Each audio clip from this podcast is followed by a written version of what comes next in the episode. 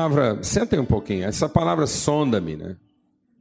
É uma é uma é uma investigação, é como se a gente estivesse pedindo para Deus nos examinar, nos esquadrinhar. O Evangelho de João, que é o, é o gênese da nova criação, o Evangelho de João diz do que, que o homem, filho de Deus, é formado. Ele diz: o Verbo estava com Deus, o Verbo era Deus. E o Verbo se fez carne, habitou entre nós e vimos a sua glória. Todos quantos o receberam, Deus deu o poder de se tornarem filhos de Deus. A de saber, não nasceram da vontade, do esforço, da capacidade, dos sacrifícios humanos, mas nasceram daquilo que é a vontade de Deus. Quando a gente está falando para Deus nos sondar, é para ver se há em nós alguma coisa que não condiz com aquilo que é a palavra de Deus. E quando a gente diz a palavra de Deus, não é a letra, mas aquilo que é a vontade expressa de Deus para a nossa vida. Há uma expressão, há uma voz, há uma fala de Deus para nós. E foi isso que os nossos antepassados entenderam.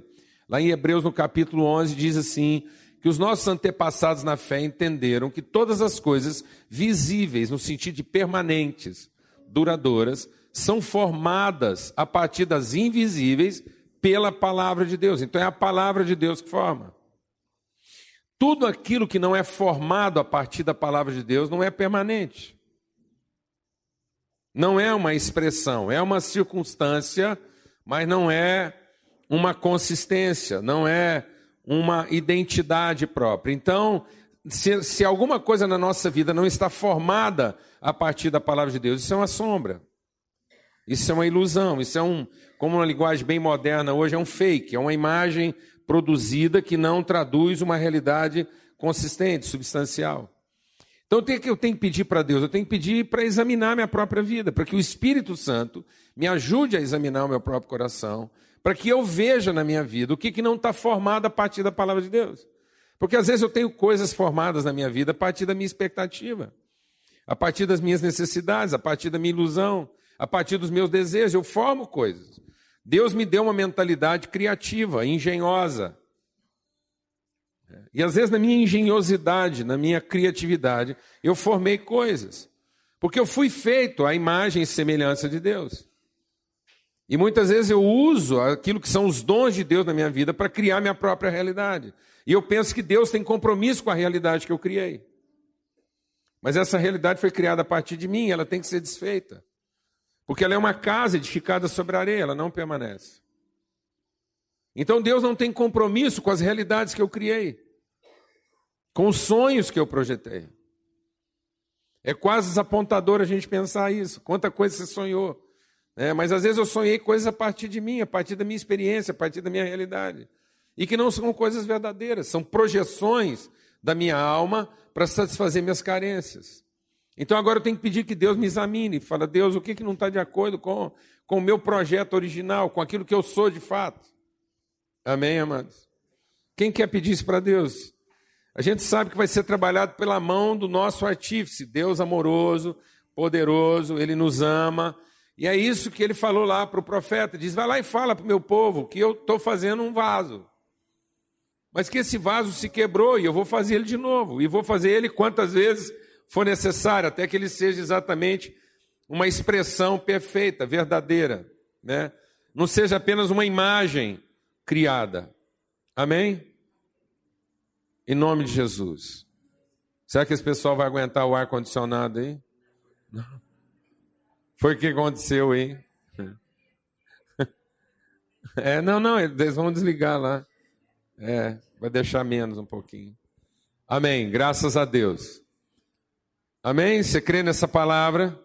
Então vamos cantar de novo a primeira parte desse cântico aí com bastante atenção. Sonda-me. Por quê? Porque essa parte diz lá. E volta lá, lá no comecinho. Fazendo um favor, Natan.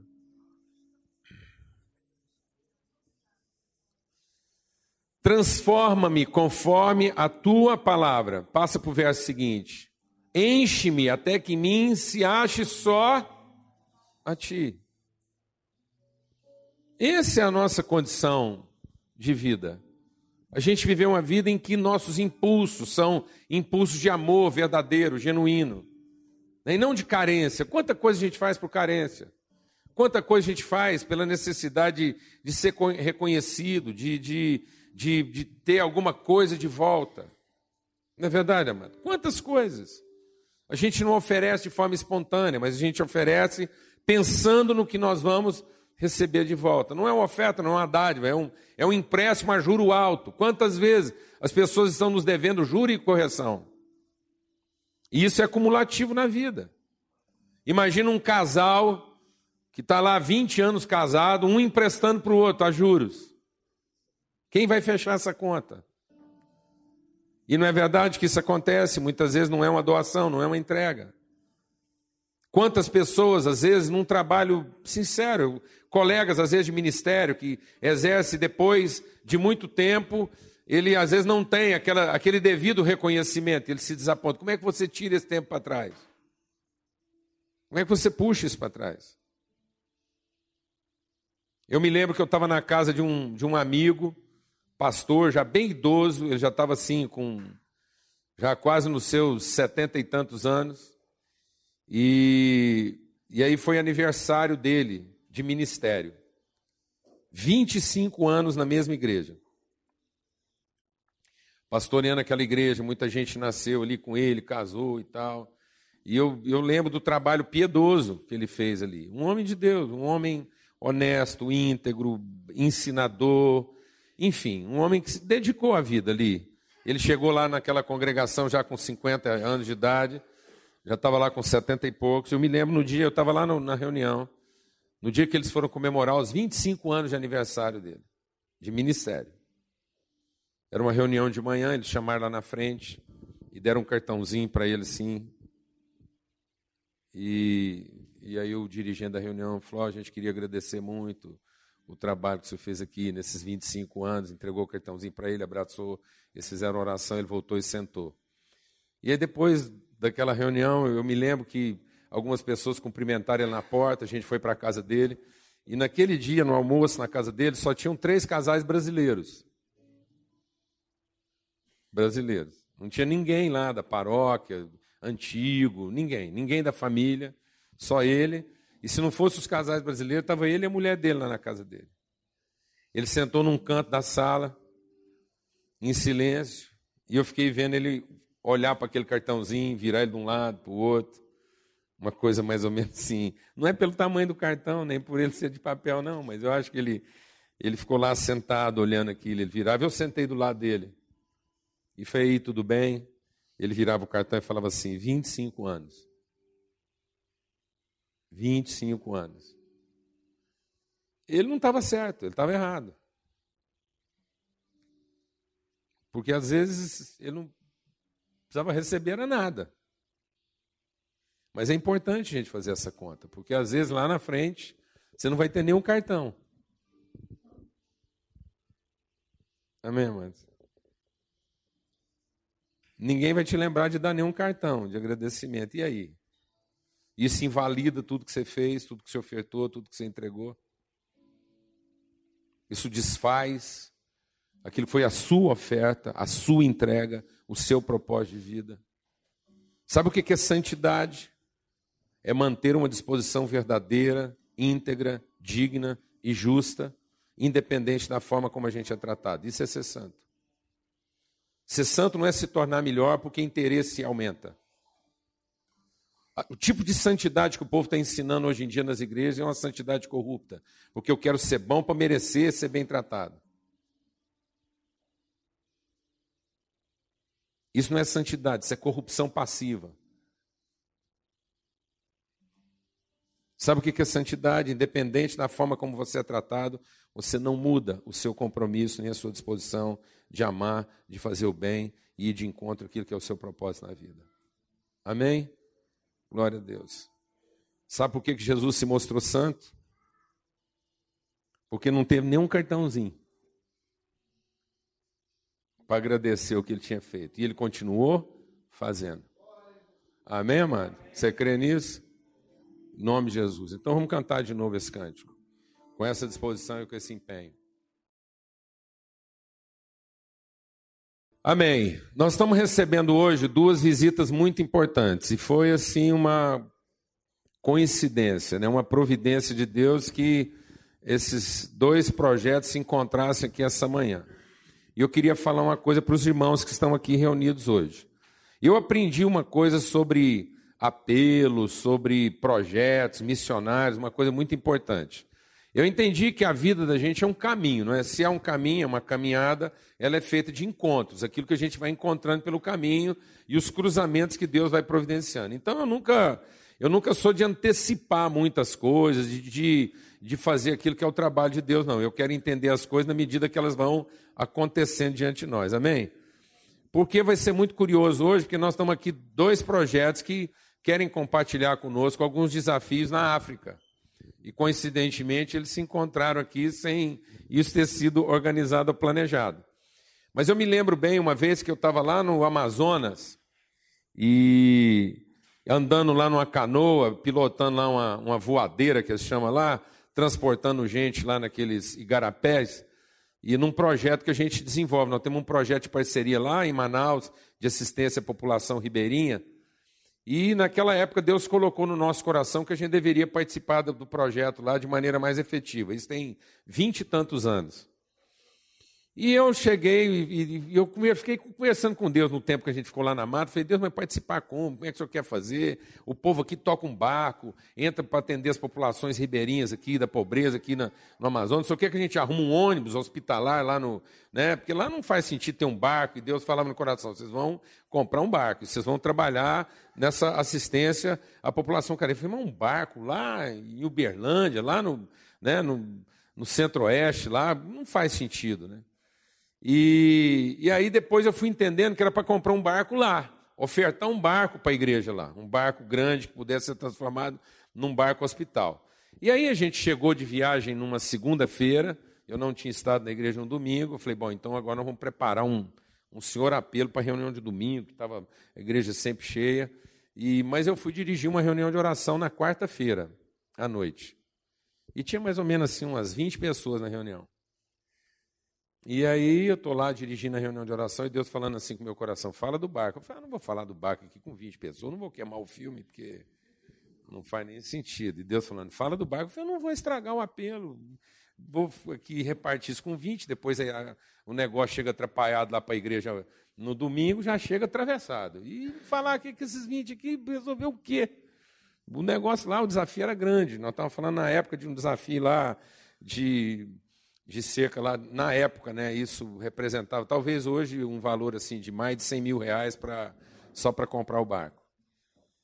Ainda tinha que equipar e tal. E Deus falando, fala do barco. Aí eu, muito timidamente, para não ser desobediente, terminamos a reunião de oração. Falei, irmãos, antes de terminar, eu quero falar um negócio com vocês. Aconteceu isso, eu estava lá, Deus tem uma visão e tal. Então tem um negócio. Mas eu já estava falando assim, quase que como quem está virando de costa. Entendeu? Tipo assim, falando para sair, né? Então, uma coisa, se alguém, se Deus falar no seu coração aí e tal, se quiser participar do projeto aí, depois você fala comigo. No final da reunião, um irmão que estava sentado lá no fundo chegou para mim e falou assim: quanto que é o negócio desse barco aí? Eu falei assim, é tanto. Ele falou assim: você aceita oferta em dólar? Eu falei assim, claro, ele falou, é, eu tenho uns dólares guardados lá, eu queria ofertar para esse negócio. Deus falou no meu coração, eu queria ofertar nisso. Foi naquela época lá do plano funário que eles congelaram, fizeram uma. Lembra lá que tinha uma depreciação do negócio? Enfim. Só sei que naquela época, fazendo a combinação da oferta que ele fez lá com a depreciação, a valorização do dólar, aí a gente mandou uma oferta lá para o cara. Falou: oh, nós pagamos tanto no seu barco. Ele falou: não quis, estava muito pouco e tal. Falei, ah, então nós vamos esperar. Passou três meses depois, né, o trem dele foi depreciando lá, o nosso valor em dólar foi aumentando, aí no fim ele aceitou nossa oferta, o dinheiro acabou, foi que sobrando, a gente ainda foi pagando ele parcelado, e eu sei que o dinheiro multiplicou. Numa reunião de quarta-feira, não precisou nem falar com mais ninguém. Eu entendo isso, eu entendo que Deus faz cruzamentos, faz encontros, e às vezes nunca sabe o coração de quem ele quer tocar. Amém? Então nós vamos receber aqui com alegria dois grupos de irmãos. Eu queria chamar primeiro as irmãs lá que vieram de Anápolis, que a outra também veio, a Beth também veio lá de Anápolis, né? Né, Beth? Amém. Então vocês podiam vir aqui, vocês podiam vir aqui falar do projeto lá na África, que vocês trouxeram para apresentar para a gente. Depois o Matheus e a Beth vão falar também do desafio lá que a gente já tem participado. Amém? Só você, ela não vem também, não? Ah, tá bom, depois tá bom. Bom dia para todos vocês, a paz do Senhor. Muito bom conhecer mais algumas pessoas da família, né? Da família do nosso Deus. Bom demais conhecer vocês, estar aqui com vocês essa manhã. É, nós viemos falar do nosso trabalho em, na África e no Brasil, Sertão e no Amazonas. Nós somos uma equipe de médicos e dentistas e nós temos é, dedicado as nossas férias, todas as férias nós temos ido para a África, já vai para a sexta viagem, agora em janeiro. E, e durante o ano nós temos dado suporte a Asas de Socorro e Sal da Terra. E, e estamos também dispostos a, a, abençoar outras equipes né, de missões que precisarem da nossa ajuda. Nós estamos prontos para estar dando suporte a toda e qualquer missão que esteja por aí para fazer a vontade do Senhor e engrandecer o reino do Senhor. Eu estou aqui com a Patrícia, que é dentista, vocês conhecerem também, faz parte do nosso projeto. A Bruna, minha filha, também dentista. E o Caio, que é médico e namorado da minha filha Bruna. É, todos, né? todos com chamado missionária, graças a Deus, temos servido ao Senhor. Eu quero mostrar para vocês um trabalho rapidinho que a gente tem feito na África e pode passar. Essa é a equipe de odontologia. Essa é a forma como a gente tem trabalhado lá, do jeito que dá. Se tem banco, se não tem. Nós é, temos levado o que a gente consegue levar. Nós temos levado um laboratório de prótese. E nós não estamos lá também só fazendo cirurgias, extrações, nós temos também restaurado e temos feito o possível, né, da forma que a gente pode trabalhar. Pode passar? Essa é uma menininha bem novinha ainda, ela deve ter uns 10, 12 anos. E depois que nós arrumamos o dentinho dela. Aqui é, é esse já é em outro lugar que nós trabalhamos, em Guiné-Bissau, dentro da igreja. Aqui a gente já está trabalhando com as cadeiras, né? A doutora Patrícia, ela, além de ser dentista, antes de ser dentista, ela foi protética por 10 anos. Então, lá ela está dando um curso de prótese, preparando dois rapazes para ajudar uma, uma dentista que está em Bafatá, da igreja, da igreja Batista. Então, ela pediu, esses meninos já estão fazendo prótese. Pode passar? Essa daí foi no Senegal. Ela é esposa de um líder muçulmano e essa mulher estava muito deprimida. Ela chegou para a gente e disse assim: Meu marido quer pegar a quarta esposa e ela é novinha e eu estou me sentindo muito mal. E ela ficou muito feliz com, com a mudança que foi feita. Pode passar? Essa daqui, ela praticamente foi mutilada, porque eles não têm dentistas, então eles tiram os dentes com alicate, sem anestesia, e, e veio o osso junto, mas graças a Deus conseguimos recuperar e restaurar o sorriso dela, devolver, né? Essa daí viajava muito tempo a pé para chegar até a gente. Nesse dia que ela foi receber a prótese, ela colocou a melhor roupa dela. Essa também é no Senegal, pode ver? Olha que linda que ela ficou. Esse também é um líder muçulmano, Senegal. Pode passar. Esse menininho ainda novo perdeu o dente jogando bola. Acho que ele tem por volta de 13, 14 anos.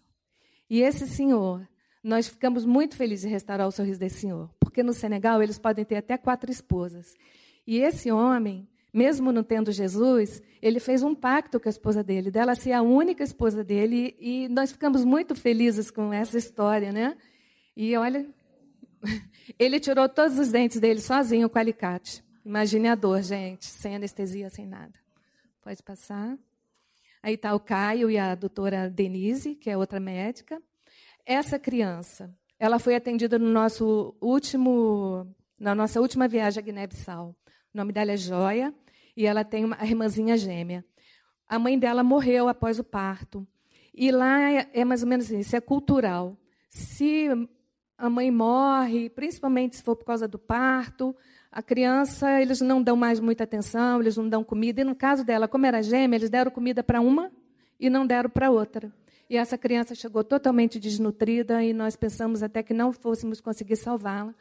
Mas é, na hora a gente fez assim, todo mundo deu um dinheiro, já comprou leite, ligamos para o Brasil. Algumas pessoas se comprometeram de mandar o leite. E depois disso, essa é a irmãzinha, olha como era mais gordinha a irmãzinha. Que né? Mesmo assim, também estava com fome. Essa criança, na hora, ela tomou duas mamadeiras, de uma vez só. Pode passar. Depois de dois meses, mais ou menos, que a gente já estava aqui no Brasil, nós recebemos a foto daquela criança já bem gordinha. É, essa criança também, a mãe dele morreu no parto e ele foi, é, a família ia deixá-lo morrer. E eles, eles chegam a colocar a criança lá no mato para deixar lá, para formiga come a criança. No Senegal eles passam eles passam é, mel na criança, colocam em cima do formigueiro. A gente acha isso uma coisa horrível, né? Realmente é, mas para eles é, é cultura. Né? Então, um casal de missionários adotaram essa criança e ele está lá correndo no meio da igreja, quando a gente vai lá, tia, tia, adora uma loira. ele gosta. Aqui, é, essa senhora de blusa azul, ela ouviu falar de Jesus e se tornou uma grande missionária. E ela ouviu falar de Jesus na cidade, foi para essa tribo. Aqui não, não estava tendo comida. E, e ela ouviu dizer que Jesus muda a história. Ela chegou lá e as pessoas aceitaram Jesus, fizeram uma igreja bem pequenininha, mas estão servindo a Deus lá. E eles foram abençoados. Chegou nesse lugar, eles chegaram a plantar e sobrar comida para doar, para mostrar realmente como Deus faz diferença. Porque antes, antes deles conhecerem Jesus, eles, eles vão aos feiticeiros e não leva nada, e depois eles ficam frustrados, mas Jesus fez a diferença nesse lugar. Aí a escola dominical já dessa igreja, geralmente não cabe na igreja, eles fazem fora, pode passar. É uma escola presbiteriana em Bissau. Os bonezinhos fomos nós que levamos. Nós levamos 1.200 bonés. Todo lugar que a gente ia fazer escola bíblica dominical, nós doamos os bonés. Isso daí praticamente é uma igreja de crianças. É, tem um, um, os missionários brasileiros em Guiné-Bissau, eles montaram uma escola onde as crianças vão aprender o português. E os muçulmanos levam os filhos. Só que para as crianças estudarem nessas escolas, elas têm que assistir escola dominical. Então, isso está fazendo com que mude a história de Guiné-Bissau. Essas crianças estão aprendendo a Bíblia. Tem mais ou menos 500 crianças. É um trabalho que nós fazemos de prevenção, todo ano que nós levamos escovas e ensinamos. Pode passar. Sempre fazemos escola bíblica de férias em, em mais de uma tribo. Pode passar. Essa também. As crianças orando. Uma tribo praticamente de muçulmanos. E nós falamos de Jesus, essas crianças entenderam e elas aceitam a Jesus elas oram. As crianças louvam, é lindo, eles gostam muito, louvam por muito, muito tempo. Pode passar? Essa foto a gente vê muito. É, essas crianças, todo dia, elas têm que aprender o Corão. Elas apanham para aprender. Até 12 anos, ela tem que ter aquele livrão todinho decorado. Senão, apanha muito. Foi no Senegal, nós tínhamos é, doado escovas para eles, nessa primeira viagem. Esse casal esse rapaz é, aceitou Jesus. Os, as pessoas que aceitam Jesus lá, os muçulmanos, a família abandona. Geralmente eles apanham da família. Pode passar. Foi, esse foi esfaqueado. E esse homem aqui, ele, ele foi feiticeiro por muitos anos, até essa idade aí, um grande feiticeiro. E ele teve um encontro real com Jesus e o, nesse dia nós assistimos o batismo dele. Foi uma benção muito grande, porque na, na, no Senegal, quanto mais idoso, mais valor a pessoa tem naquele lugar. Então, ali tinha vários jovens que foram ver o que está acontecendo, o que, que esse homem está fazendo aí dentro da igreja. E foi um exemplo para os jovens esse homem ter aceitado Jesus. Isso daí é uma escova de dente. É, que eles tiram esse pauzinho e vão limpando assim. Tratamento. É, a gente atendendo no Amazonas, quase socorro. Pode passar, só para vocês terem ideia do nosso trabalho. Fizemos esse atendimento com os pescadores também, com a MEAP na Bahia, um barco clínica. Pode passar. E é, depois de quatro anos, depois de quatro anos de, de visita, de viagens para a África, Deus colocou no nosso coração de é, fundarmos a ASN Brasil, Agência de Saúde às Nações.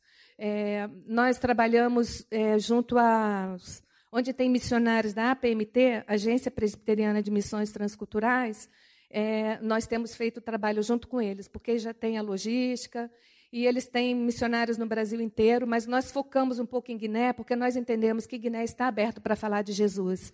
E antes que ela se torne como o Senegal e outros países da África, nós temos investido ali. Não estamos querendo montar uma policlínica. Depois, na saída, vocês podem olhar lá, nós já temos o projeto. E para nós ensinarmos os nativos a eles mesmos a atenderem as pessoas, queremos pagar a faculdade de medicina lá para os rapazes ou moças, pessoal da igreja. E porque o nosso projeto é esse, deixar Guiné-Bissau cuidando deles mesmos, para que a gente possa ir para outro país abençoar outro país que ainda também está na mesma dificuldade de Guiné-Bissau. Nós temos o site, nós vamos na saída deixar com vocês um panfleto. Entrem no nosso site. O nosso site não está muito eclesiástico, a gente não pode colocar muita coisa, porque se no momento nós formos para um país muçulmano, nós não podemos correr riscos, né? então a gente não pode estar falando muito de evangelho, tem que parecer mais que é ajuda só médico-odontológica. E nós precisamos, assim, queremos que vocês orem pelo nosso trabalho e, e que vocês participem conosco. Nós vamos precisar, mais ou menos, só para a construção de 250 a 300 mil reais. E já nos Estados Unidos, tive lá em março uma pessoa que não é evangélica. Ele ficou sabendo do nosso projeto na hora. Ele doou dois consultórios para nós mandarmos para a África. Então, assim, toda ajuda e, e a intercessão. A intercessão é o mais importante. Quero agradecer a todos vocês pela colaboração, por me ouvirem, e eu sei que vocês vão estar orando pela gente. Obrigada.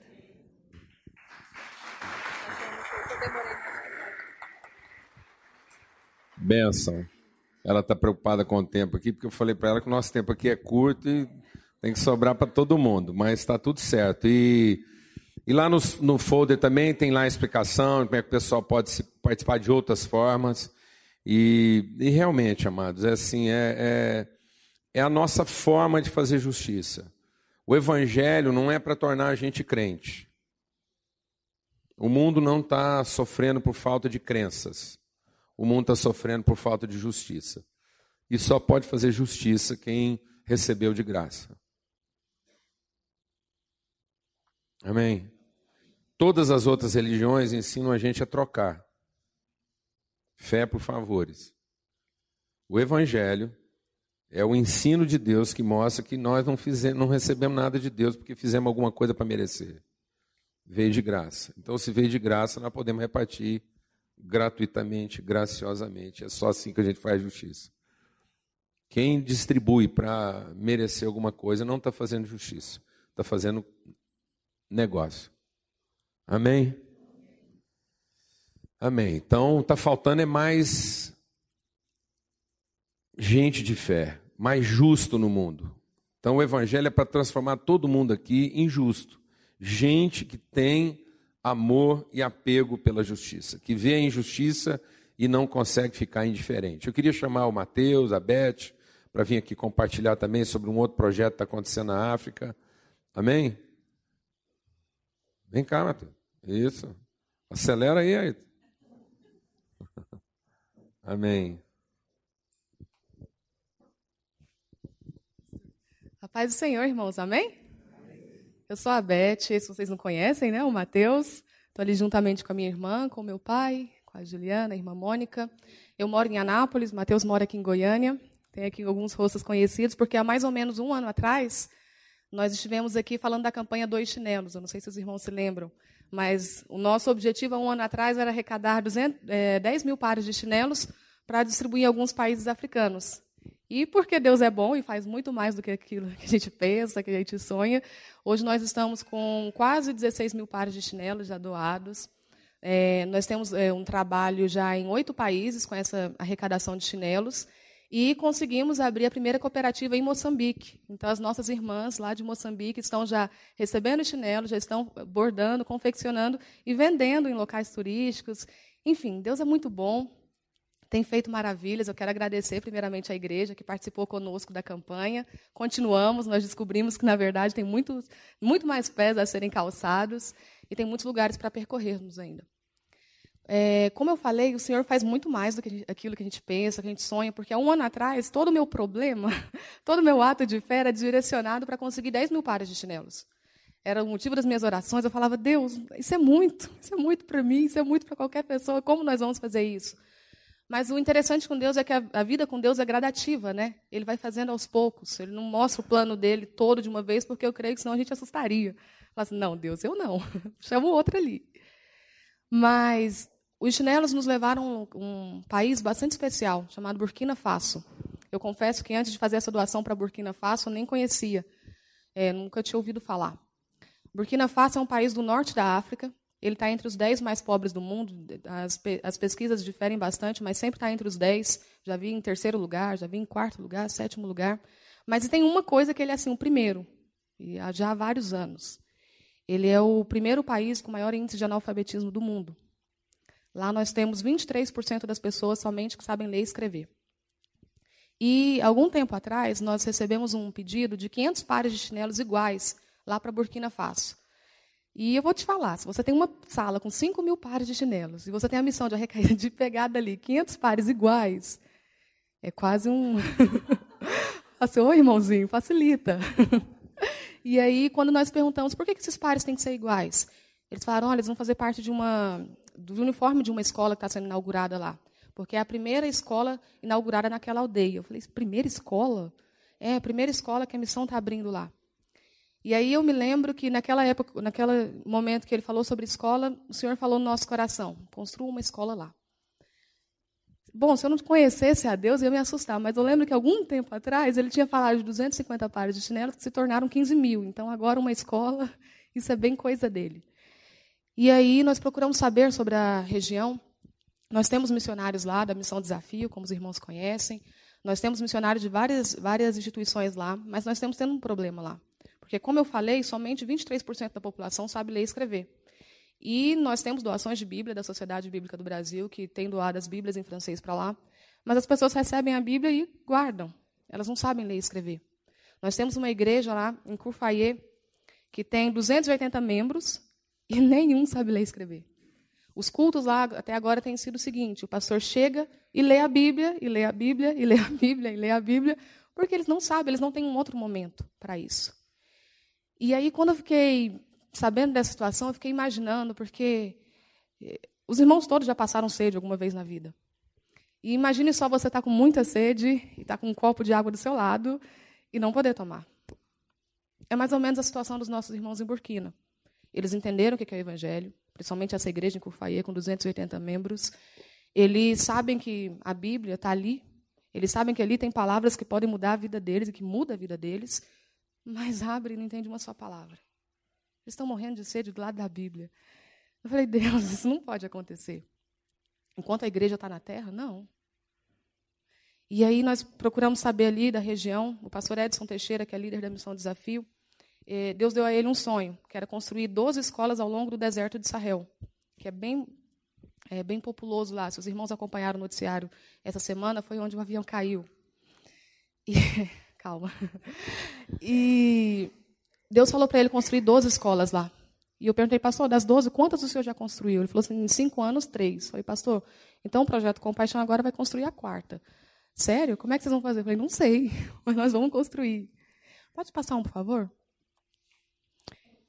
Então, além de trabalhar com chinelos agora, a gente trabalha por uma escola para Burkina Faso. Faça parte você também. Por que uma escola? Porque lá é um país em que não é fácil você estar evangelizando na rua, ele não está de portas abertas para o evangelho ainda. E as crianças lá não têm nada para fazer. Então, qual é a estratégia? Uma escola com ensino de qualidade em que vai apresentar Cristo para aquelas pessoas. Nós não podemos fazer um trabalho fora, mas se nós tivermos uma escola disponível oferecendo serviço, quem que cair na rede é peixe. Amém, irmãos? Muitas pessoas nos perguntam por que vocês não fazem uma escola aqui? Anápolis tem regiões carentes, tem. Goiânia também tem. E a gente poderia dar tantas respostas a isso, mas quando eu abro a minha Bíblia, Salmo 24 está falando que do Senhor é a terra e todos que nele habitam. Então eu creio que quando ele olha para a terra, ele não está olhando o Brasil, Estados Unidos, Japão, ele está olhando o povo dele, o povo que ele quer salvar. Então, se for aqui, se for lá, a questão não é uma escola, a questão não é um país, nem é porque é a África, apesar do meu pai ser africano e eu amar muito aquele povo. A questão é porque foi uma ordem de Deus. De repente, amanhã a gente vai estar trabalhando ali do lado de casa, não sei. Mas foi uma ordem dele para a gente estar trabalhando por Burkina Faso. Pode passar, por favor? É o país no norte do, continente africano, pior taxa de alfabetização, entre os dez mais pobres do mundo. E a escola será construída na aldeia de Dídia. Dídia nunca teve uma escola até hoje. Nunca teve, a nossa vai ser a primeira. Pode passar. Essas são as crianças que estão lá na região de Dídia, estão esperando a escola. E é o seguinte, como eu falei, é num deserto. Lá não, não posso simplesmente levantar uma escola, tem que ter uma estrutura antes. É, nós temos ali um pessoal ainda que é nômade, e eles ficam onde eles encontram água. Então, o que, que fizemos primeiro? Oramos por um poço e por água ali. Teve um projeto dos Estados Unidos que financiou a, a perfuração de um poço lá. Então, já conseguimos água até para a construção e para o pessoal. Já temos pessoas acampadas ao redor. E nesse terreno será construída a escola. As crianças, geralmente, na África, em regiões que precisam de água, elas, costumam passar é, o dia andando para buscar água e à noite retornam com água para casa.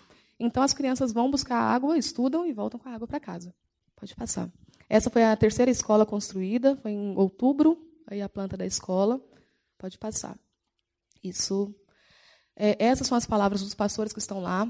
Os professores são burquinas mesmo, eles vêm de igrejas que existem na capital e nós lhes repassamos um salário para eles viverem nas aldeias e ensinarem.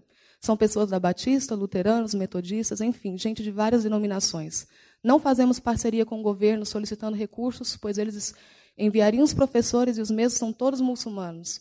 Aí perderíamos o propósito da educação, que é formar nessas crianças o caráter de Cristo. Então não é algo para ir lá e fazer alguma coisa, mas é para ir lá e revelar Cristo.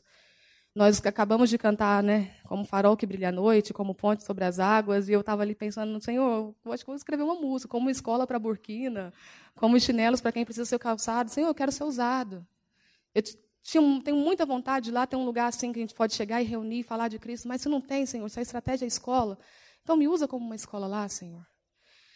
Deus, na Bíblia, tem tantos exemplos, assim, umas coisas meio diferentes que ele faz. Ele pega um copeiro, Neemias, e chama para reconstruir muros. Ele pega um agricultor e chama para construir arca, e aí ele pegou uma biomédica, um arquiteto, uma professora, enfim, agora para construir uma escola. Estou aqui para dizer que não sei qual é a sua profissão, o que você faz, mas Deus tem uma obra para a sua vida. A nossa vida é muito mais do que trabalhar para ter três refeições por dia, um teto legal. Nós estamos chamados para tocar gente, para amar vidas. E às vezes o amor vem através de um abraço, mas muitas vezes ele vem também através de uma escola. Pode passar. Esse foi o projeto que o Matheus desenhou. Ele fez um reaproveitamento do espaço, de material. Então, essa será a nossa escola, no meio desse local bem frutífero que vocês estão vendo, né? o deserto de Sahel. Muita sombra, né? Pode passar. Pode passar. A construção da escola fica em 20 mil. A mobília, 3.800. Pode passar o próximo. E os gastos anuais, porque a gente incluiu também o valor dos, de, dos professores e do lanche para as crianças. E o encanamento também, então, no total, para a escola, nós precisamos de 35 mil reais, a cada escola que é construída lá. Nosso objetivo é estar lá em Burkina Faso no mês de janeiro, onde nós vamos trabalhar com as crianças para fazer uma aproximação delas com a escola. E, enquanto isso, também vamos trabalhar como serventes de pedreiro, pintores, vamos exercer nossos dons aí lá. Só para finalizar, tem um testemunho muito, muito, testemunho muito legal da segunda escola que foi construída porque as crianças realmente elas não, não tinham acesso à palavra de Deus, não conheciam nada. Mas tem um vídeo, não deu, não foi possível trazer, mas tem um vídeo que foi feito na escola sobre a lição de casa, em que elas receberam um texto para copiar. E no texto a criança fala lá a língua francês. E ele a criança fala naquele vídeo: Notre Père que est au ciel, que votre règne arrive, que votre volonté soit faite sur la terre comme ça. Donne-nous aujourd'hui notre pain quotidien. É o Pai Nosso em francês. Eles têm aprendido a palavra de Deus com a Bíblia. Quantos de nós temos a Bíblia hoje e vamos ler de vez em quando, quando dá, no final da nossa noite? Mas tem pessoas que estão dando a vida para que outros aprendam a ler essa palavra. Esse é o nosso recado, irmãos. Nós precisamos de ajuda. Dos 35 mil reais, nós temos 17. Faltam 18 mil reais até janeiro. Não sei como virá, mas eles virão. E nós vamos construir em janeiro. E o nosso convite é: participe dessa obra, ou contribuindo, ou indo conosco. Você que sabe pintar, carregar uma lata de tinta, nós precisamos. Mas que, independente de qual obra você vai participar e como você vai participar, lembre-se que, independente da sua profissão ou daquilo que você é, Deus tem uma obra para a sua vida. Amém, irmãos? Obrigada. Graças a Deus. Nós estamos com dois desafios aqui que aparentemente estão longe da gente, né? Então, repetindo a pergunta que a Beth fez aqui, muita gente às vezes me perguntava, né? O que, que a gente ia fazer lá no Amazonas, o que, que a gente está fazendo projeto na África, enfim, o que a gente está entrando em coisa que parece que aparentemente não teria nada a ver com a gente. E quando às vezes alguém me pergunta, por que, que vocês estão fazendo isso lá, não estão fazendo aqui? Eu falo, ó, pelo mesmo motivo que eu não me casei com a primeira namorada, casei com a última.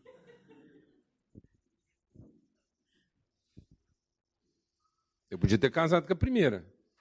Graças a Deus casei com a última. Que é a última, era para casar e eu não ia namorar mais. Então, é uma questão de, de testificar, é aquilo que testifica no seu coração. E não é assim, você vai numa reunião, às vezes você está numa conferência, um culto, de repente, passa alguma coisa diante de você, brilha os seus olhos, você se envolve afetivamente, e é aquilo, pronto, acabou. Amém? Então talvez tenha sido essa sua manhã de se enamorar de alguma coisa que pode mudar a sua vida. Como eu tenho certeza que a equipe lá se namorou disso e isso agora faz parte da sua vida e não tem como você tirar. E se alguém te perguntar, por que você está fazendo isso tão longe se tem tanta gente que precisando? Você fala, bom, eu não sei explicar, o fato é que está dentro do meu coração e é o que eu quero fazer. Amém, amado? Então não perca essa oportunidade. Não pense que isso é coisa para outro.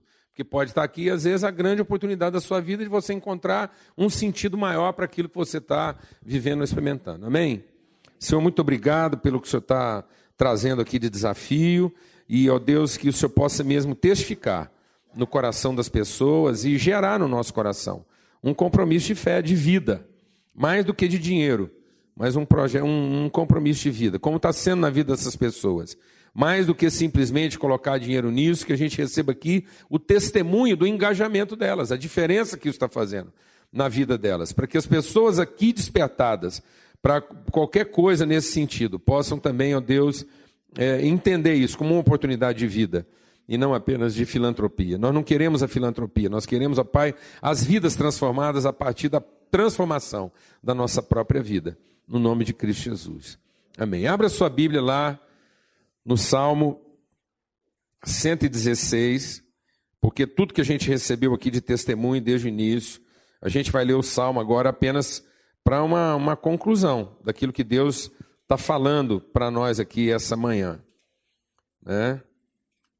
É... Então, no Salmo 116, diz assim, para a gente entender qual é a tônica da palavra que Deus está ministrando na nossa vida. Amo ao Senhor, pois Ele ouviu a minha voz, ouviu o meu clamor por misericórdia porque inclinou para mim os seus ouvidos invocá-lo-ei enquanto viver. Os cordais da morte me cercaram, as angústias do inferno se apoderaram de mim, sofri tribulação e tristeza. Então invoquei o nome do Senhor, dizendo: Ó Senhor, livra a minha alma. Piedoso e justo é o Senhor, o nosso Deus é cheio de compaixão o Senhor protege o simples. Quando eu estava abatido, ele me livrou. Volta, ó minha alma, ao teu repouso, pois o Senhor te faz bem. Pois tu, ó Senhor, livraste a minha alma da morte, os meus olhos das lágrimas e os meus pés da queda, para que eu ande perante a face do Senhor na terra dos viventes. Cri, por isso falei: Estou muito aflito. E na minha perturbação eu disse: Todos os homens são mentirosos. Então, que darei ao Senhor por todos os benefícios que ele me tem feito? Tomarei o cálice da salvação, invocarei o nome do Senhor. Pagarei os meus votos ao Senhor na presença de todo o seu povo. Preciosa é a vista do Senhor a morte dos seus santos. O Senhor, ó Senhor, devera sou teu servo, Sou é, teu servo, filho da tua serva, soltaste as minhas ataduras. Oferecer-te-ei sacrifício de louvores e invocarei o nome do Senhor. Pagarei os meus votos ao Senhor na presença de todo o seu povo. Nos átrios da casa do Senhor, no meio de ti, ó Jerusalém, louvai ao Senhor. Amados, esse salmo é muito bom para a gente meditar aqui hoje de manhã, à luz dos testemunhos que nós estamos recebendo. Por quê? Porque ele fala daquilo que é uma coisa comum e que acontece na nossa vida. E às vezes, quando acontece, a gente acha que está acontecendo porque tem alguma coisa errada acontecendo. Que são nossas angústias, nossas aflições de alma. Não é verdade? Às vezes você está lá, você ora, você tem uma vida com Deus e a gente acha que a nossa vida de fé vai nos poupar de angústia, vai nos poupar de ter uma aflição de alma. E o que o salmista está dizendo aqui é que no dia da aflição dele, no dia da angústia dele, ele quase se perdeu. O pé dele quase se desviou, quase resvalou. Por quê? Porque às vezes a gente não está entendendo o sentido daquilo que a gente está vivendo e experimentando. Então é muito interessante porque ele vai nos mostrar agora um outro lado de um coração grato. O que, é de fato ter um coração grato, agradecido e um coração perfeitamente harmonizado com Deus? Né? Um coração que está afinado com aquilo que é o propósito de Deus. Então ele começa dizendo: Eu amo ao Senhor porque ele ouviu a minha voz, ouviu o meu clamor por misericórdia. E o clamor dele foi que Deus livrasse a sua alma. Nós precisamos entender, amados, que o compromisso de Deus conosco é com a nossa alma, é com o nosso entendimento, é com a nossa percepção, é com a nossa razão e não com a nossa circunstância. Deus não é salvador da nossa circunstância. Deus quer, na nossa circunstância, salvar nossa alma. Deus não quer que as circunstâncias dessa vida façam a nossa alma se perder. E às vezes nós estamos achando que Deus está aqui para nos salvar poupando e não nos salvar preservando a integridade da nossa alma, dos nossos sentimentos, da nossa emoção, da nossa razão de vida. E é por isso que muitas vezes né, a, a, a nossa relação com Ele fica comprometida. É interessante que o salmista vai falando desse desafio, de como Deus trabalhou na alma dele, como Deus foi resgatando ele dessa aflição que quase o fez se perder. E ele disse então: como é que eu recuperei isso? Eu invoquei ao Senhor e ele, ele, ele me ouviu e eu disse: Senhor, livra minha alma. Piedoso e justo é o Senhor e o nosso Deus é cheio de compaixão. O Senhor protege os simples. Quando eu estava batido, ele me livrou. Como é que Deus me livrou? Porque ele, ele começou a ministrar na alma dele. Ele disse: Volta, ó minha alma, a teu repouso, pois o Senhor faz bem. Então, como é que ele começou a experimentar a salvação na vida dele? Ele começou a se lembrar, a trazer de volta para o entendimento dele a lembrança de qual é o caráter de Deus. Que o caráter de Deus é um caráter abençoador. Deus não tem um caráter punitivo. O propósito de Deus não é castigar, não é punir, mas é fazer o bem. Amém, amado? E muitas vezes nós temos uma relação com Deus de causa e efeito. Eu penso, bom, se eu fiz alguma coisa certa, Deus vai me abençoar. E se eu fizer alguma coisa errada, Deus vai me punir. Não, Deus não vai me punir. Cada vez que eu faço uma opção errada, quem vai me punir sou eu. Porque eu vou sofrer as consequências próprias do meu erro.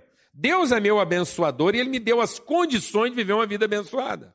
E toda vez que eu me esqueço de qual é o propósito da minha vida, sou eu mesmo que trago punição e castigo para a minha vida.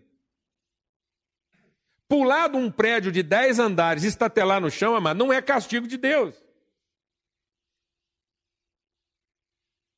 Viver uma vida de embriaguez e morrer de cirrose não é castigo de Deus. Deus não está castigando ninguém com cirrose, porque ele fez a opção de viver uma vida de embriaguez.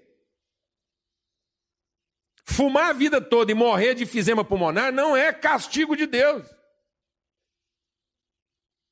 É desobediência é, de, é tirar a vida do seu sentido e entregá-la a um sentido que não é o sentido dela. Viver uma vida desregrada e não funcionar bem no casamento não é castigo de Deus.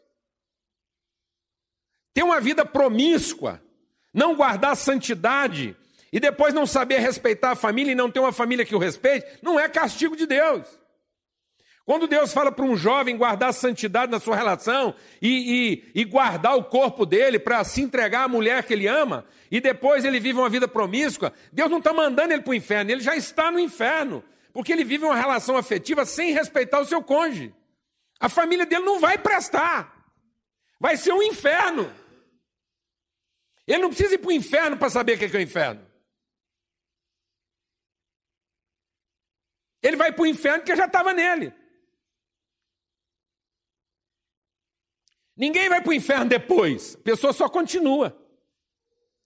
O evangelho é para me tirar do inferno. Ninguém vai ser mandado para o inferno. Alguns vão sair dele antes de ficar nele para sempre. O evangelho é para que eu não continue no inferno da minha desobediência. É isso que o salmista está entendendo. Ele falou: na minha angústia, no meu pavor, eu fui me lembrar que Deus é bom. Eu fui lembrar onde é que está o meu repouso, onde é que está o meu descanso, onde é que eu vou encontrar uma vida estável, uma vida que, que consegue enfrentar as coisas que estão diante de nós. Amém, amado? E aí, nessa busca, ele disse: Olha, eu entendi uma coisa: não há verdade no homem. Não há verdade no homem. Toda vez que eu colocar minha expectativa no homem, eu vou ser engolido pelas minhas angústias. Não há verdade na fé do homem. Há verdade na fé em Deus. Agora, muita gente está colocando fé na fé do homem. Tem muita gente que fez da fé um fim. Então eu tenho fé em quem? Você tem fé na sua fé em Deus? Que Deus vai honrar a sua fé e a sua fé vai te tornar merecedor de alguma coisa. Então essa fé não é fé, é crença. Porque é a sua fé. Então Paulo está dizendo: a minha fé me permitiu dizer, eu estou aflito. A minha fé não é para me deixar uma pessoa cheia de negação. A minha fé não é para me transformar num lunático. A minha fé não é para me transformar num crente, num passional e dizer eu tenho fé e tudo vai ficar redondo. Não.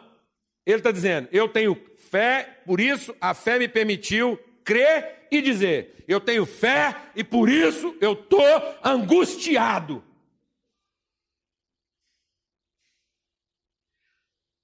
É justamente porque eu tenho fé que eu entendo a grande dificuldade em que eu estou metido. Então a fé não o transporta para uma realidade de fantasia.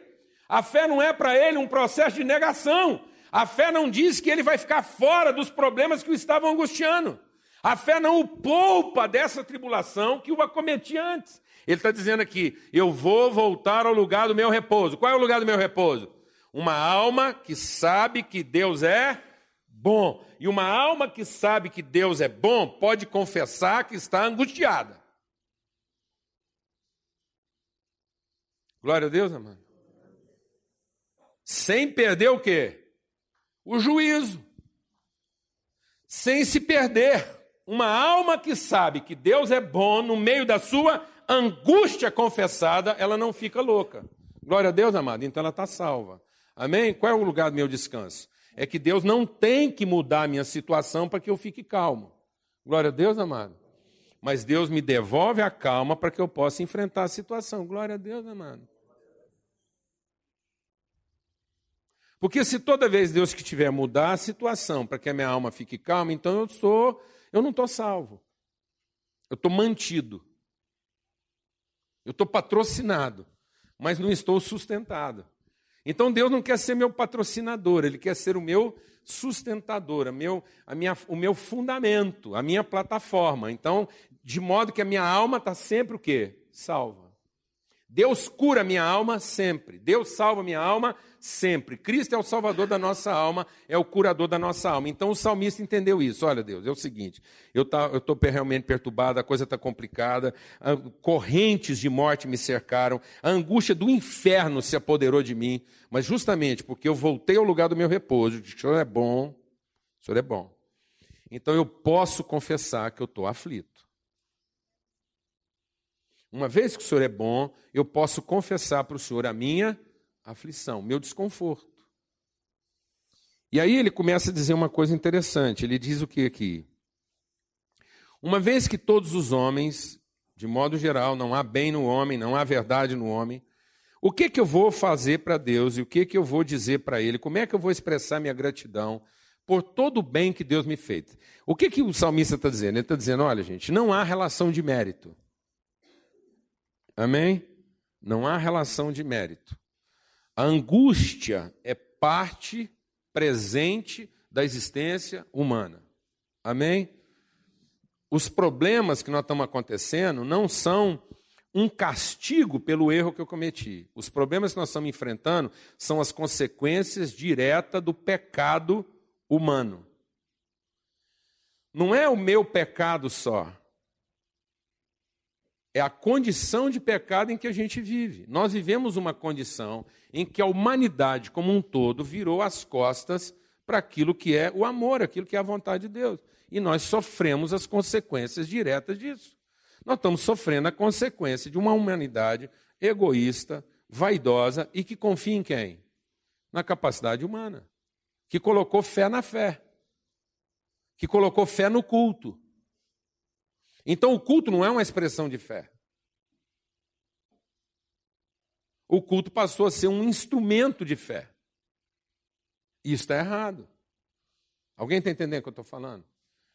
O culto não é um instrumento de eu cutucar Deus com a minha fé. A oração não é um instrumento de cutucar Deus com a fé.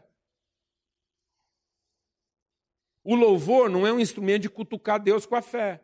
Como se eu tivesse fé na fé. Ó, Deus está aqui diante do Senhor, um crente, pode abençoar. Finalmente o senhor encontrou um crente, agora você pode abençoar. Não, mas eu preciso entender que eu estou diante de um Deus que faz sempre o quê? O que é bom. Para pessoas boas ou más, para justos e injustos. Deus é abençoador sempre. Amém, amados? Em nome de Jesus. Então agora o que Deus quer é salvar minha alma. E aí o salmista entendeu, uma vez que o Senhor é abençoador e que isso não está relacionado ao bem que o homem fez, uma vez que não há verdade no homem, não há verdade no homem, o homem se tornou egoísta, interesseiro, vaidoso, cobiçoso, ganancioso, não há verdade no homem, e o Senhor continua fazendo bem. Então, como é que eu vou expressar minha gratidão? Como é que agora eu vou reconhecer diante do Senhor minha gratidão? E ele falou: já sei o que eu vou fazer, eu vou cumprir meus votos.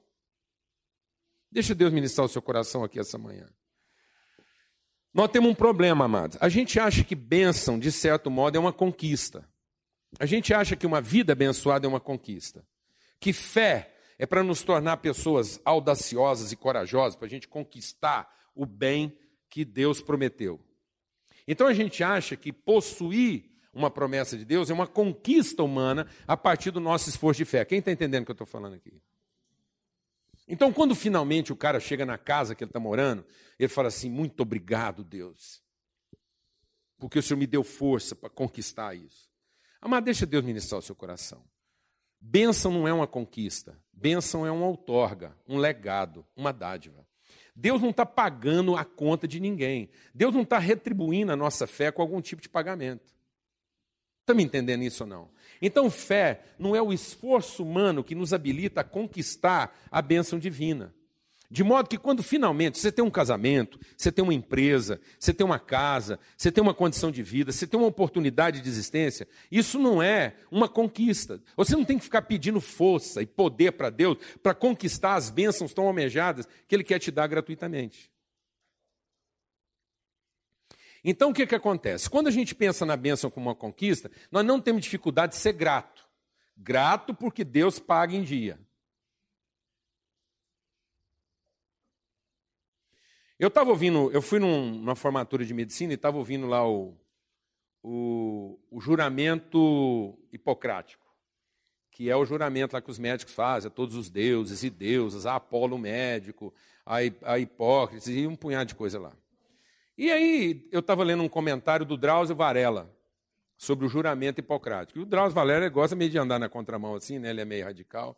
E ele falou que não existe nada mais imbecil do que esses juramentos que a gente já está fazendo na formatura. Ele falou, não tem o menor cabimento o cara fazer um juramento que vai tratar com dignidade um paciente. Isso seria a mesma coisa de um engenheiro jurar na formatura que vai construir uma casa que não cai.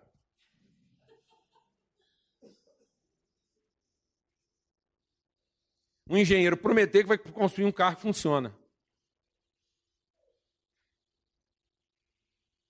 É a mesma coisa de um administrador jurar lá que vai administrar uma empresa sem roubar. Então, algumas coisas, amados, que nós estamos agradecendo, na verdade, elas estão funcionando na nossa vida como se essa relação fosse uma relação de causa e efeito. No fundo, quando eu estou agradecendo a Deus pelas minhas conquistas, na verdade, eu estou agradecendo a quem? A mim mesmo. Por ter feito a coisa certa e Deus simplesmente ter honrado aquilo que é o compromisso dele pagando em dia, sendo que ele não fez mais nada que obrigação. Porque um Deus que não paga em dia não podia ser Deus.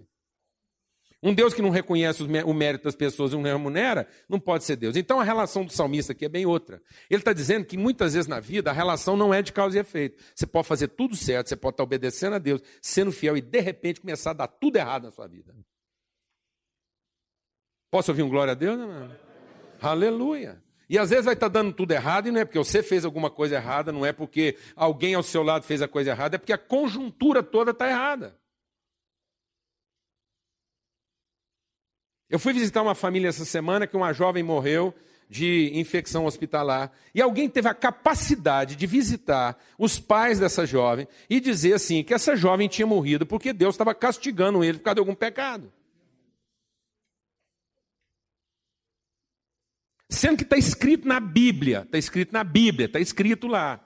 Depois que o meu filho for crucificado na cruz, o sangue do cordeiro for derramado, Ninguém pode dizer que o pecado de alguém vai ser pago por outro.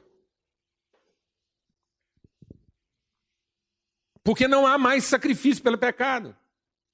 Agora existe uma conjuntura de pecado. No fim, essa menina morreu por uma infecção hospitalar porque alguém enfiou uma agulha contaminada. Agora vai contar a história dessa agulha contaminada para achar justamente a veia daquela menina. Então nós estamos diante de uma conjuntura. Nós estamos enfrentando uma vida numa conjuntura de circunstâncias onde o homem, na sua natureza, não tem compromisso com a verdade. Nós temos uma conjuntura de sinais vermelhos ultrapassados, de limite de velocidade ultrapassada. Isso é uma conjuntura. E a qualquer momento uma bala perdida dessa pode passar dentro da minha casa. E como é que eu enfrento isso? É simples. Eu tenho que evoluir da gratidão para a responsabilidade. Porque uma pessoa que só consegue ser grata porque as coisas estão funcionando bem, e ele vive num estado permanente de Deus, muito obrigado porque eu estou aqui comendo essa comida quando há tantos que não têm para comer. Isso é uma infantilidade. Isso é um absurdo, porque essa pessoa que está aqui agradecendo o prato de comida que tem, só porque tem na mesa dela, enquanto tantos outros não têm, essa pessoa que só consegue agradecer de jeito é uma criança, é um menino, porque o dia que ele não tiver o prato de comida, ele não vai agradecer. Ele vai achar que tem alguma coisa errada, ele vai procurar alguém para responsabilizar. Ele vai dizer: Deus, alguém pecou para faltar comida na minha mesa. É minha mulher que tem pecado, é meu marido que tem pecado, é meus funcionários que têm pecado, é o meu patrão que tem pecado, é o governo que tem pecado. Não, amado, eu vou dizer quem tem pecado, somos nós. Está todo mundo em pecado. E sabe qual é o nosso pecado? É que a nossa gratidão não se transformou em responsabilidade.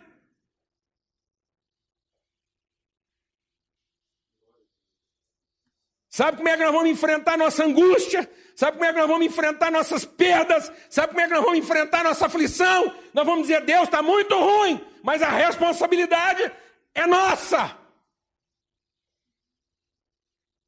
Porque no fundo essa situação toda está desse jeito, porque nós não transformamos nossa gratidão em responsabilidade. Não amadurecemos, queríamos continuar gratos por um Deus que faz tudo, por um Deus que entrega tudo, mas nós não fazemos a nossa parte. Então você quer enfrentar a sua angústia, você quer enfrentar seu tormento, você quer enfrentar a sua perturbação, você quer dar um sentido positivo à sua agonia. Assuma a sua parte nela. E diga a Deus, como é que eu vou agora salvar minha alma? Como é que a minha alma vai ser salva? É simples. O que é que eu vou entregar para o Senhor por tudo que o Senhor já fez? Não é pelo que o Senhor ainda fará. Uma vez que eu tenha consciência de que o Senhor é bom, o Senhor sempre faz o bem, como é que agora eu vou manter um coração grato? Sabe como é que eu vou manter um coração grato? Vou assumir minha responsabilidade. Vou cumprir os meus votos. Minha mulher não está funcionando, então eu já sei como é que eu vou encontrar sentido na aflição de ter um casamento que não funciona. Vou fazer minha parte. Vou fazer minha parte. Vou entregar aqui aquilo que é a minha responsabilidade. Nós fizemos tudo errado e o Senhor não parou de fazer o bem. Então que eu seja alguém como o Senhor. Está dando tudo errado, mas eu não vou parar de fazer o bem. Essa é a minha parte. Amém, amados? Qual é a minha responsabilidade diante de tudo isso que está acontecendo? E foi aí que o salmista salvou sua alma. Ele falou: vou voltar para o meu lugar de repouso. Qual é o meu lugar de repouso? Deus sempre faz o bem. E como é que eu vou manter um coração grato para que a minha alma continue salva? Vou cumprir minha parte. Todo homem é mentiroso e Deus não parou de cumprir a parte dele.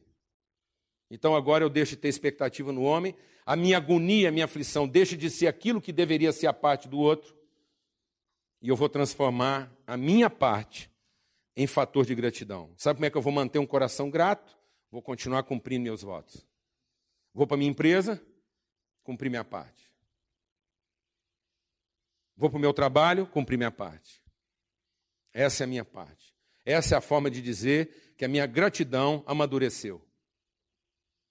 Que a minha gratidão não é essa gratidão contemplativa de quem só agradece o que está funcionando, mas é a gratidão responsável de quem assume o que não está funcionando. E é assim que eu vou enfrentar a minha angústia. É assim que o meu sofrimento, a minha dor vai fazer sentido. Porque, caso contrário, eu não vou encontrar sentido nessa perturbação. Eu vou devolver para Deus e dizer: Deus, não estou gostando porque não está funcionando. E Deus vai olhar para mim e falar assim: Mas não fui eu que estraguei, eu te entreguei funcionando.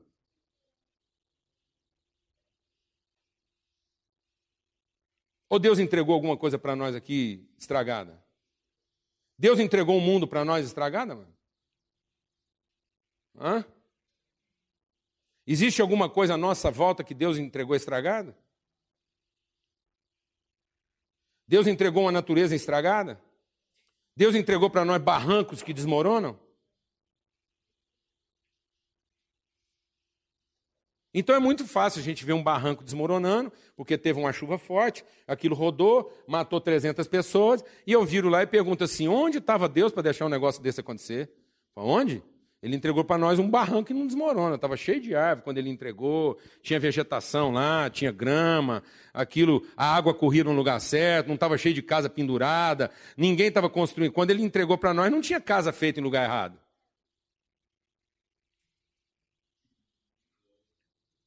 Alguém mentiu para aquelas pessoas falando que queria alugar de construir casa. E depois passou um punhado de gente perto, viu aquela mentira lá e não foi lá fazer nada para avisar aquele povo. Falar, gente, isso aqui qualquer momento vai rodar com todo mundo dentro. Essa é a diferença, amado. A diferença é que eu vejo tudo que está acontecendo à minha volta, chego em casa, falei, Deus, tem comida hoje? Deus fala, tem, meu filho. Fala, então eu vou cantar um hino de louvor para o Senhor. Aleluia, o Senhor é bom, é maravilhoso e por essa comida maravilhosa, quanto tantos não tem. Aí no dia seguinte você chega lá e fala: Deus, e aí, tem comida hoje? Fala: Não, não sei, tem. Aí você fala para Deus: Não sei. Ele fala: Então, tem. Fala, Deus, mas assim não está bom. Agora não tem por que agradecer. Eu vou fazer um culto aqui de lamento. Tá ruim, tá ruim, tá bom. Oh Deus, salva minha alma. O que vai ser de mim? Não tem comida hoje se não tiver amanhã. Então nós estamos nos tornando como o quê? Como crianças. Que só consegue agradecer quando há alguma coisa objetiva para agradecer. Mas não conseguem agradecer o privilégio de continuarmos o quê? Responsáveis. Até por aquilo que não está funcionando. Ó oh, Deus, muito obrigado, porque não está funcionando. Mas o Senhor me deu condições de fazer funcionar. Glória a Deus. Eu peguei isso aqui funcionando, eu tenho condições de fazer funcionar. Glória a Deus, amado. Foi o Senhor que fez, o Senhor vai me ensinar como é que funciona. Glória a Deus, amado. Vamos ter uma palavra de oração.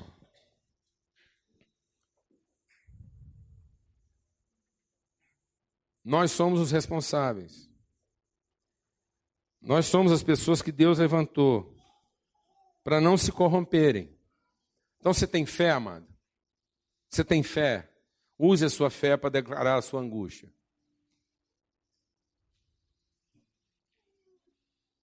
Não use a sua fé para lamentar seu infortúnio. Use a sua fé para fazer da sua angústia uma coisa justa.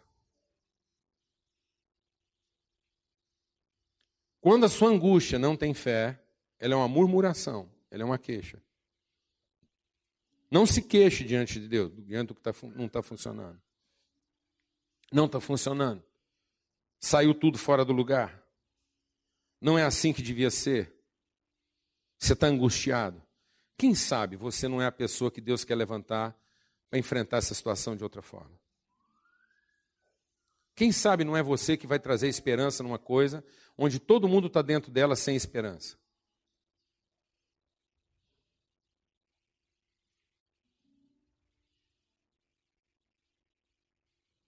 Eu estava visitando uma família e a angústia deles é muito grande, uma perda muito grande.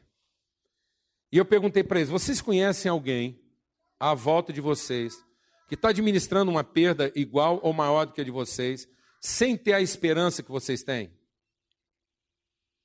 E eles disseram: Conhecemos. Falei, então. Então, fala da sua angústia. Fala para Deus que está ruim. E assume a responsabilidade de ajudar as pessoas que estão à sua volta e que não têm a sua esperança. E com isso você vai estar ajudando também a quem? A você mesmo. A sair desse lugar de quê? De perdição de falta de sentido, que é o que estava matando o salmista. O que, que mudou em volta do salmista? Nada. Por enquanto, nada. Mas o que, que mudou na vida dele? O coração dele. Ele começa dizendo: Eu quase morri. A angústia que eu estava sentindo ia me matar. Eu estava sendo engolido pelo inferno. E no fim ele diz: Deus é o meu Salvador. Ele é quem faz todo o bem. Eu errei em ter colocado expectativa nos homens. Eu estou morrendo porque eu coloquei minha expectativa no lugar errado. Os responsáveis não são eles, sou eu. Então, sabe como é que eu vou resolver isso na minha vida? Eu vou transformar minha gratidão em responsabilidade. Porque enquanto a minha gratidão for apenas pelas coisas que estão funcionando bem, a qualquer momento ela pode se tornar a pior de todas as ingratidões. E aí eu vou estar angustiado porque eu estou ingrato. E não porque eu estou sofrendo. Você está sofrendo? É justo. É justo. Você não está sofrendo de forma injusta. Você está sofrendo porque é de sofrer mesmo. Agora, como é que nós vamos enfrentar isso? Com queixa? Com murmuração? Com lamento? Ou com responsabilidade? Diz para mim, amado. Como é que nós vamos ser salvos dessa situação? Sentando e lamentando porque Deus não fez o suficiente? Não, Ele fez o suficiente. Ele entregou isso aqui para nós, tudo funcionando.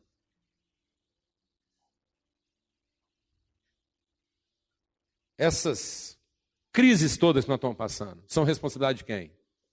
Nossa. Não foi porque Deus fez alguma coisa errada. Então vamos enfrentar isso de forma própria. Dê sentido ao seu sofrimento.